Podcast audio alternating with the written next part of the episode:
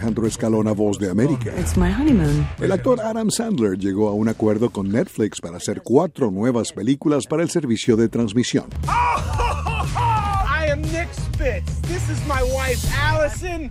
Murder Mystery de Sandler, coprotagonizada por Jennifer Aniston, fue clasificada como el título más popular de Netflix en Estados Unidos en 2019.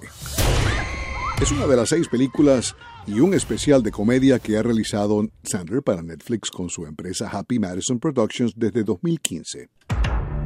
Netflix cuenta con películas originales como las de Sandler para competir con nuevos rivales, en particular Walt Disney Company, que ha estado eliminando sus películas de Netflix y llevándolas a su propio servicio de transmisión Disney Plus.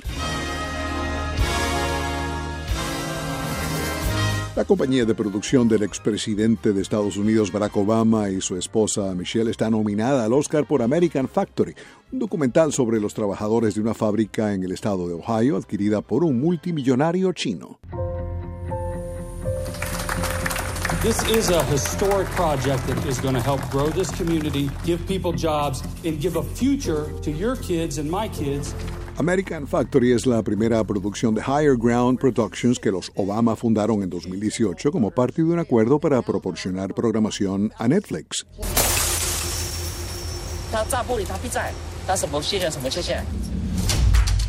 American Factory competirá entre otras con The Cave, un documental sobre genocidio en Siria, y The Edge of Democracy sobre el desmonoramiento de dos presidencias en Brasil. Hey, Rick Dalton double feature.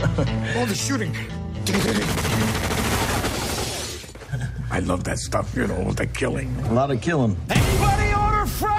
Brad Pitt es un fuerte candidato al Oscar por su actuación en Once Upon a Time in Hollywood. Su actuación como el doble acrobático Cliff Booth en la película de Quentin Tarantino ya le ha valido un Globo de Oro y un Screen Actors Guild.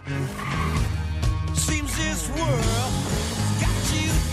Once Upon a Time in Hollywood obtuvo 10 nominaciones al Oscar, incluyendo Mejor Película, Director y Mejor Actor para el coprotagonista de Brad Pitt, Leonardo DiCaprio. ¿Saben algo más? Antonio Banderas fue nominado a Mejor Actor por su papel en Dolor y Gloria, Pain and Glory, de Pedro Almodóvar, la cual compite en la categoría de Mejor Largometraje Internacional, antes conocida como Mejor Cinta en Lengua Extranjera.